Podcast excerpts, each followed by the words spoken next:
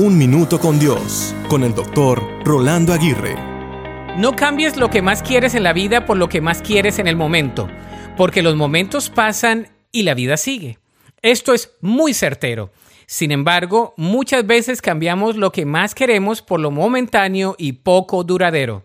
Nos enfocamos en lo que está aquí y ahora, sin importarnos lo que verdaderamente es trascendente. Nuestro enfoque es temporal porque estamos diseñados para mirar solo lo temporal y no lo duradero. Sin embargo, en nuestro interior tenemos la eternidad marcada en nuestros corazones.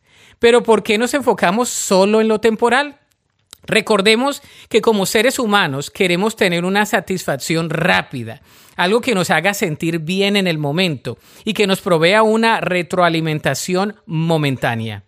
Nos afanamos por cosas que no tienen mucho sentido y nos preocupamos mucho más de lo que debemos preocuparnos. Entonces, ¿qué debemos hacer? Simplemente debemos poner nuestra mirada en las cosas trascendentes y pedirle a Dios que nos ayude a enfrentar nuestros días con valentía y sabiduría para vivir en plenitud de vida. Dios desea que trascendamos a diario y que compartamos con Él la eternidad. ¿Deseas hacerlo? La Biblia dice en el Salmo 90, 12, enséñanos a entender la brevedad de la vida para que crezcamos en sabiduría. Para escuchar episodios anteriores, visita unminutocondios.org.